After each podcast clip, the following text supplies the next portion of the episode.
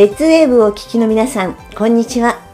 そしてパソコンやスマートフォンからリッスンラジオやポッドキャストでお聞きの皆さんも、こんにちは。ルカ地球予報パーソナリティの小島慶です。ルカ地球予報は、これから地球で起こるであろう未来のことや、今我々が備えるべきことを地球予報士のエルさん、ミカさんからお話を伺い、それを紹介していく情報番組です。ルカ地球予報。この番組は120歳までアクティブに生きる未来を作る株式会社アルプロンの提供でお送りします。ルカ地球予報。今日はこれまで地球予報として見てきたことが現実にどうなったのか LINE の過去の資料を見ながら今週も振り返ってみたいと思います実はエルさん、ミカさんルカというグループ正式名称を付けたのは2017年の10月なんですね。それから約5年間 LINE のグループを作ってエルさん、ミカさんが見てきたことを情報発信してきました。この LINE グループの皆さんはエルさんのお話、ミカさんのお話にしっかり耳を傾けいろいろな準備をしてお二人を応援してきてくださった方たちなんですよ。コロナの話、そして大雪の話、怖い話がいっぱいあるんですが、でもそれを真摯に受け止め、備蓄すること、準備すること、そして知っていることを大勢の仲間に発信してくれました。その結果、この LINE グループの情報をもとに大勢の人を助けることができました。大勢の人から助かったという声を聞いていたんですが、実際にこの LINE のお話をどこで情報発信していいのか、誰に話をしたらいいのか、どうしたら信用してもらえるのか、いろいろいろいろ悩みながらこの LINE グループを育ててきました。ですから、この LINE グループの過去の資料を見ていると、こんなこと書いたかなこんなことを思い出せないなっていうことをいろいろ書かれているんですが実際にそのお話をした内容についてこれこれこれこれ助かりました。やっておいてよかったという大勢の仲間の声がお二人の活動を支えてきてくれました。この LINE グループの皆さんからお友達にももっと情報をたくさん伝えてあげたいから何とかなりませんかというお話を聞いていたお二人にとってこのラジオで大勢の方にお話しできるのはとっても嬉しいことだとお話をしてくださいました。そしてラジオを聴いていただいた方たちがルカのグループのセミナーに参加していただき本当に本当に感謝しているというお話をいただいていますので今日も皆さんこの LINE グループの過去の資料を見ながらお話をしている中にどうやって2人が活動してきたかというところも入っていますからその辺も注目して聞いてみていただけたら嬉しいと思います。さあお二人が見てきたことが現実にどうなったのかを引き続きお聞きいただきたいと思います。えおかおかしいと思いますよ。見直すと。これでさことが起こらなかったら本当おかしなこと言ってる人本当そうですよでも、はい、でも怒ったからよ良いとは言えない内容だから。そうなんか本当はね怒っちゃ嫌なことなんだけどでもあのやっぱり知っとかなきゃいけないことだなって。今ね手元にあるあの LINE の昔の資料をね見ながらこう話をして一緒に振り返って見ているんだけどそうするとあの当時って何にも知らなかったことがいっぱい書いてあるじゃないですか。コロナの見てもねワクチンの種類から型が変わるなんて、あの一般人の私たちには全然分かんないことじゃない。だから美香さんがあの何を言ってるか分かんないけれど 見たものをそのまま書くあの見たことをそのまま伝えてるっていうのがこの LINE ですごくよく分かって分かって振り返ってみるとねこんなことだったのか。そう。で自分で話をしているってあの横で書いねそれを喋ったことを筆記してあの書いてもらっている部分もあったりするから、あの自分ではあんまり正確に覚えてないことが多いっていうお話があったじゃない、はい、なのであの今しみじみなんか読み返していてあのあまりにもすごい読書モードになっちゃってるからちょっとお話ししてねとか思いながら見てるんですけど。いやだってあのあの LINE に載せるのも自分だったりねあの一緒に隣にその録音してくれた人たちが載ってくれるんですけど、そのまま私あのたただ伝えてるだけなんであんまりこうの残ってないっていうかただあのよよかったなと思うことは、うん。やっぱり先に言っとくと、まあ、天気予報なので地球予報なんで、うん。これ2021年4月26日にコロナの話で、うん。7月ぐらいまでこのままコロナはダラダラして少し落ち着いたと思ったら11月にまた違うものが出てくるって言って載せてるんですね。で、えーエルさんと電話で喋った時にそのコロナのん？えっ、となんか喋ってたらおオレンジ色の花形と緑色のって、まあ、説明したら、うん。エルさんが絵描いてくれたんですけどそしたら11月にまた違うものが出てくるって言ったら、うん。2021年11月にオミクロン株がって言って出た記事がああ本当なんかねお見せできないのがすごいあの 残念なんですけどあのエルさんが描い描いてくれた絵があのオミクロンってこうですよっていうあの金の写真が出てるじゃないですか、それがもうほぼほぼ同じ色合いでうん。まんまですよね、まんまですね。だからこれをこれを見た後にやっぱり11月に出るんですけど、うん。じゃあ何月にピークが来るってとこまで言ってくるんですよ。だから去年もう2月今年か。うん。2月は外出るなってずーっと言ってたんですよ。だから備蓄を煽ったんですよ、お客さんに。うん。がね、あのルカのグループの人に。で、備蓄を煽った理由は、外出たら映るから、うん、出るなっていう話で、あと雪とね、うん、もう雪とね。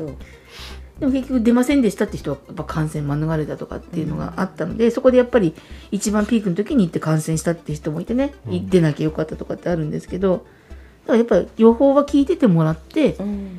よかったって言ってもらえたらなといいよいいこと言ってないんだけどね。でも実際に載せてる内容ってただその内容の記事とかを見たりすると、うん。あ単純に見たのを簡単に伝えてるように思われちゃう方いますけど実際美香は映像見てる時にひどい場合はうん。泣いてます、ガタガタ震えて泣いて、あのこんなの人に言えないこんなの人に言えないって言いながら泣きながら見てでもそれはやっぱ伝えなきゃいけない内容だったら伝えるべきっていうことで伝えてきたんで特にあの動物大好きですから、うん。あの動物に関わる嫌なニュースなんかを見ると本当にボロボロ泣きながらうんその水飲んじゃダメとかあの本当に職場の事務所なんですけど、うん。急に大きい声で「その水飲んじゃダメうん。死んじゃうもう現場にいるんですよ。その現場で象がお水を飲んでうん。バターンと倒れる姿を見て涙したりコロナの時もあまりにも怖い映像だったんで相当ボロボロ泣きながらうん。こんなの人に言っちゃいけないこんなの人に言っちゃいけないって言いながらねでも周りの人の、まあ、アドバイス支えもあって、うん。あのこれは伝えるべきってことで、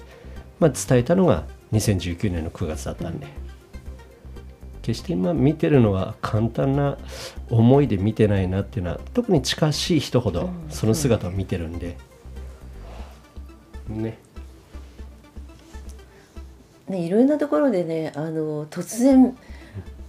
見出すので美香さんのところに。でもなのでまあ情報を送っている人もまあ今のタイミングですかってちょっとエルさんに思ったりもするんですけど、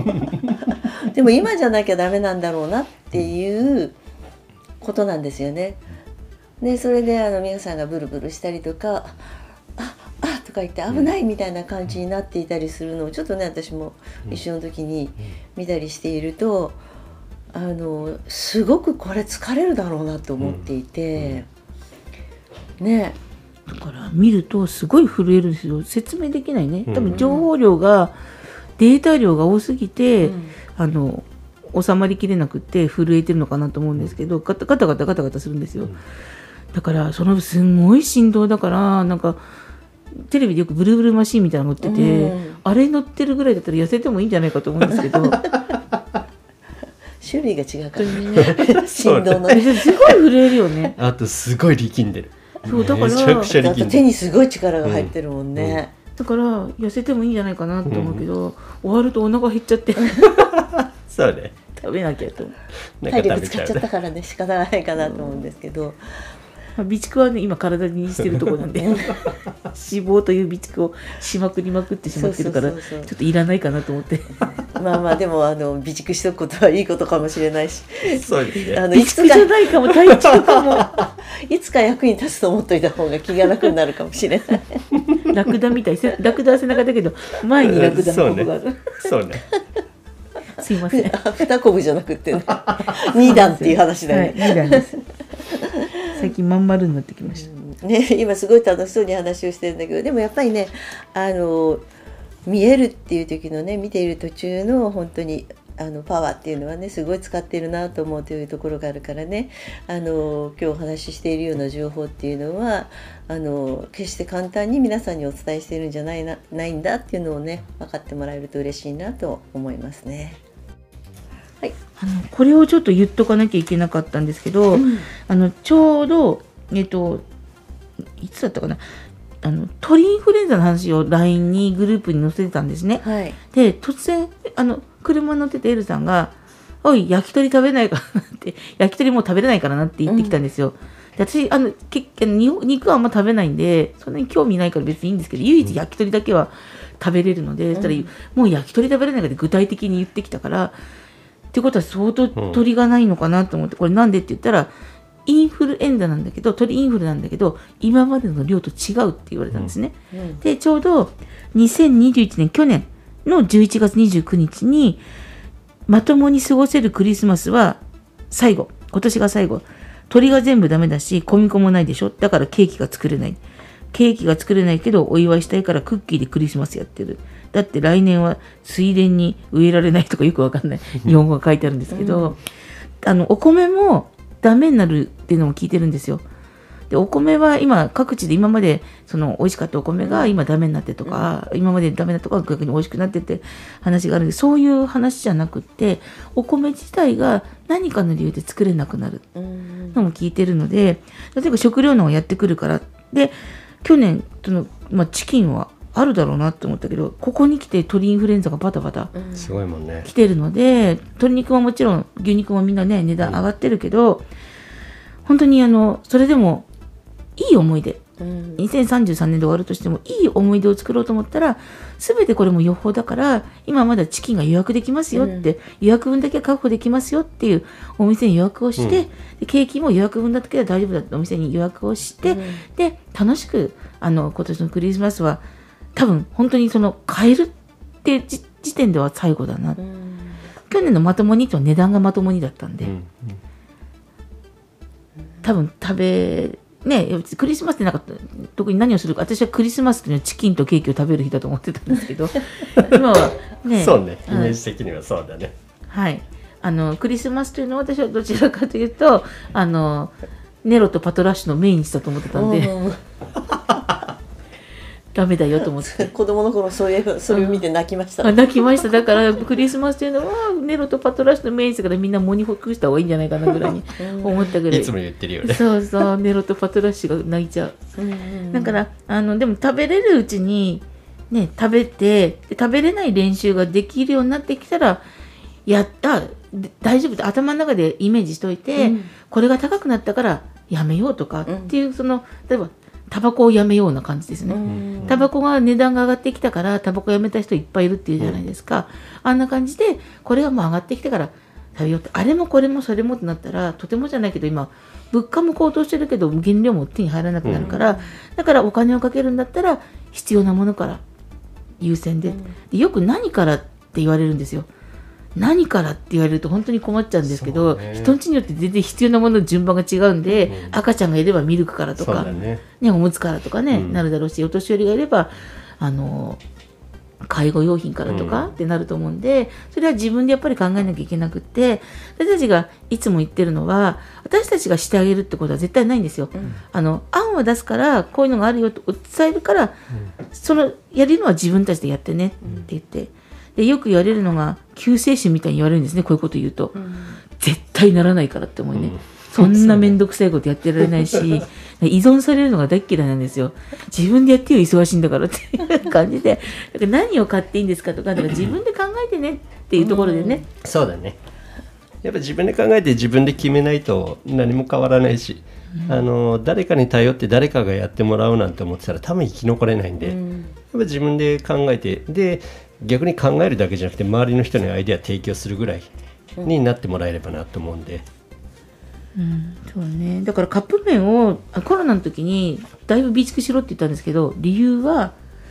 外に買い物出たら映るから。うんね、あのずっと家にいなさいみたいなのがあったじゃないですか。うんでもあの時に旅館のグループの人たちは相当数冷凍庫を買ってるんですよ。うんだね うちも買ったんですけどもちろ2ん。代目冷凍庫にそう2代目冷凍庫がすごいブームになって、でも分かっちゃったんですよ。冷凍庫って 業務用のとか買っちゃうと下にあるものほじれないから結局減らないんですよね。結局パンパンになっちゃってそうそうそう。上に積み重なっていくだけで。であとねあのれれ停電したら無無駄になるという。そうそうでもそれは経験していかないと覚えられないことだから、あのこう今のねチキンの話もそうだけど予報を聞いたらそれに備えて早めに予約できる人は予約するしっていうやっぱ前行動前行動をすることがいいと思うし失敗したらそれはネガティブになる必要はないので急いで食べればいいしで新しいのが無理して貯蔵貯蔵できないものは貯蔵できないよって理解すればいいかなと思うからぜひぜひねこの予報っていうのをね上手に活用してほしいですよね。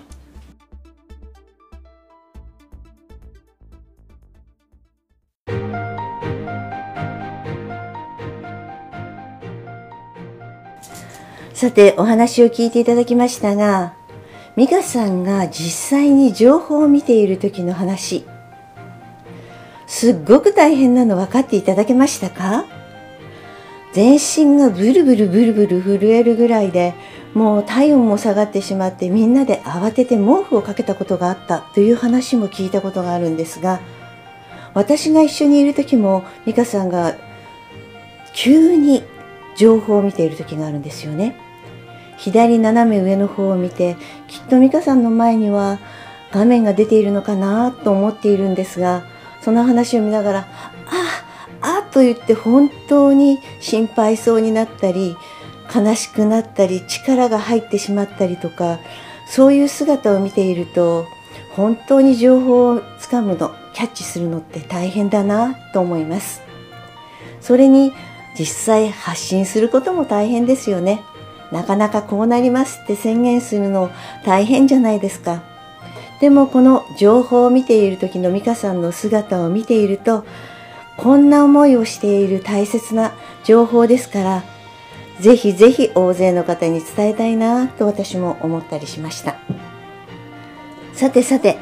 実際に見てきたお話の中で後半鳥インフルエンザのお話がありましたよね。そして今外を見てみると雪の情報がたくさん流れてきています。鳥インフルエンザの話があってクリスマスのチキンが今年が最後になってしまうかもしれませんというお話がありました。やはりクリスマスは鳥をよく食べる。クリスマスチキンって楽しみですよね。ケーキと一緒にチキンを食べているそんな楽しいクリスマスをぜひぜひ皆さんにも過ごしていただきたいんですが準備は済んでいますでしょうか？予約をしていないと23日ですから明日明後日クリスマスチキンが食べられなくなってしまいますよ。さあ準備というお話をしましたが鳥インフルエンザのお話が出てもう焼き鳥も食べられなくなってしまう。食料のお話が出てきましたよね。今まで何度も何度も食料の大切さそして、えー備蓄の大切さというものを伝えてきてもらっているんですが今年の冬雪が降っている時々今年の冬は雪が多そうですよね。皆さん灯油の準備をしていますか？またいつでも食べられる保存食の準備はできていますでしょうか？こういったものを準備しておかないと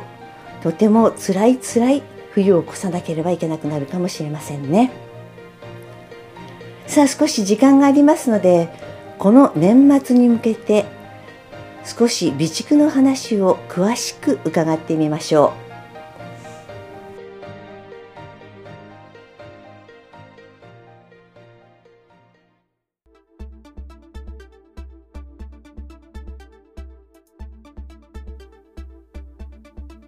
そんな日持ちしないしね。そうなんですよ。で、油、酸化した油取ったら良くないのに、なんか脳をすり替えられてるんじゃないかなぐらい見て、見て結局後悔するのがカップ麺なんですよ。食べきれなかったって言って。逆にカップ麺が一番俺が備蓄してない。そうそう、うちもそ初めはみんなカップ麺だったんですけど、うん。こんなに持たないんだっていうのを初めて知って。あとカップ麺って割とすぐに買ってきてみんな食べちゃってるから、うんうんどれぐらい持つかって見てないんだよね。う。短いよね。短いですね。油使ってるからかね。あと、ね。あの、最近のカップ麺って結構凝ってて、その、タレ、タレというか、うん。スープとかがな生タイプだったりとかするんで、なのかなと思ったけどちょっとやっぱ違うと。で作ってもらうんだったら本当に5年保存のカップ麺とかね。そうだね、うんそういうの。ああいいかもね。うん。保存期間の長ういやつね、ん。でなんかすごくあのねラーメンブームとかカレーブームとかいろいろねブームブームというかそういうのが続くとそこにみんなこう行っちゃうけどやっぱ基本的に3食食べなかったとしても1食で賄えるようなもの、は必要になってくるな。で今うちはねおにぎりとか、ね、カレーとか5年保存とかあと10年保存のとか出てきたんですけどお米を保存するっていうのは難しいと思うんですよ。真空パックがどんどんこんどん言っても水がダメになったら研げないんで。うん。ねそこも考えていかなきゃいけないよね。だからあの推測するんですね。いろんなパターン。あの自分が主人公になってもらって、この時にこういうことをやったらこういうふうに切り抜けられるだろうって。必ず自分を主人公に置いてほしいんですよストーリーの、うん。そうすると2033年までとかの間にこういうとこが起きますよって言った時に頭でシミュレーションしてもらって家族が何人いるお水がこれだけいるいやペットボトルじゃあの床が抜けちゃうからどうお水をどうしようかとかっていうとあの災害用に泥水とかでも真水に変える機械とかも売ってるんですね。そういうのを手に入れとくとかね。いろんな面のね備蓄だよね、食べ物だけじゃなくね、ううんん今蓄電池なんかをすごくうちのグループの人たちはみんな持ってるし、うん。で今年特にあの節電節電。うん。あの久しぶりに冬でも節電って言って、まあ、実際に停電起こるかもしれないですけどそういった時にはじゃあうちには何が必要か。だからその家によって本当に必要なものって違くて蓄電池もその家によってサイズも違ければ。だからお家お家によって合わせてねみんな考えて備蓄はしてもらえれば。そう何よりもペットだし お家によってはね。そう自分は食べなくても犬は食べさせるっていう。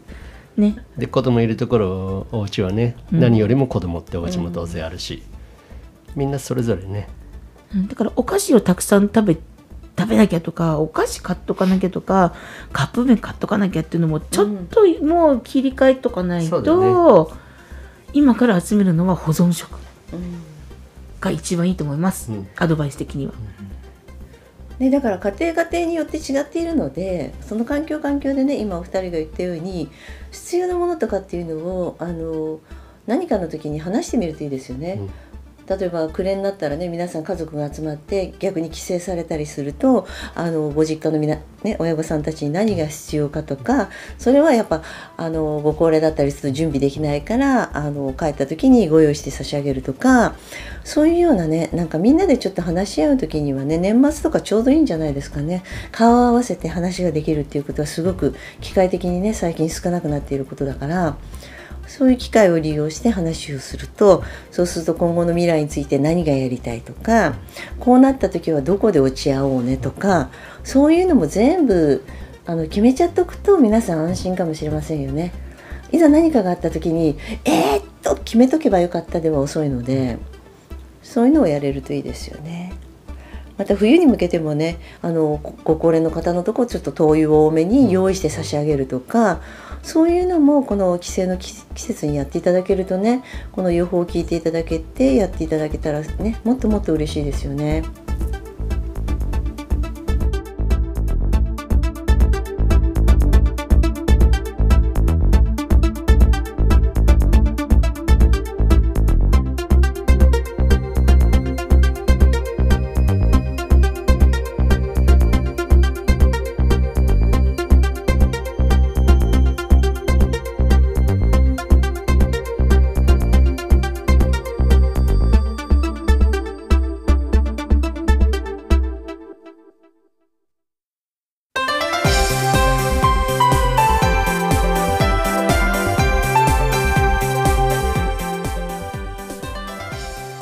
あっという間にエンディングです。皆さんも周りの大切な人にぜひこの情報を伝えていただきたいなと思います。情報を伝えていただくにはやっぱりこの番組名ルカ地球予報を大勢の方にご案内していただけたら嬉しいです。さあ後半戦ではこの年末に向けての備蓄のお話をさせていただきましたが備蓄というとついつい私もカップ麺を思い浮かべてしまうんですがお湯を入れたらすぐに食べられるってものすごく便利じゃないですか。そしてめっちゃくちゃ画期的ですよね。でもこのカップ麺消費期限が案外短いんですよね。皆さんいろいろな食材の賞味期限消費期限を確認したことはありますか？備蓄の準備をするときにはやっぱりこの賞味期限消費期限を確認して購入するのがいいかなと思いましたそうしないとせっかく買っておいたものが無駄になってしまうことがありますよねあと備蓄をするときには、えー、みんなで揃えて買っていくことが大切ですから独り占めするのではなく大勢の人で分け合って買っていくよという意識を持ってもらえるといいなと思いました。エルさん、ミカさんは備蓄備蓄と言って焦らせたいわけではない。みんなが自分の必要な分をしっかり考えて準備をしておいてくれたら奪い合うこともないし安心して年末を迎えることもできます。ですから皆さん自分の大切な分、大切な人の分、その分を準備しておいてください。食料の話だけではなく灯油とかそういったものもそうですよね。あとは体が温まるための毛布とかそういった周りの品々にも少し気を使ってみるといいのかなと思いました寒い時にはやはり毛布が必要ですしその上にアルミのシートをかぶせればもっと保温効果が上がりますよねそれにいつもお話をしているようなソーラークッキングの準備も入れてみたりするとこの年末ね少しお日様が出た時にみんなでクッキングをしてみたりするのも楽しいと思います。身近にある保存食保存できるものどうぞ消費期限賞味期限を確認して楽しいお正月を迎えていただきたいなと思いますからしっかり準備をしておきましょう。ルカ地球予報では公式ツイッターを開設しています。ぜひフォローしてご意見ご感想を添えてリツイートしてください。この番組は120歳までアクティブに生きる未来を作る株式会社アルプロンの提供でお送りしました。お相手は小島慶でした。それではまた来週お会いしましょう。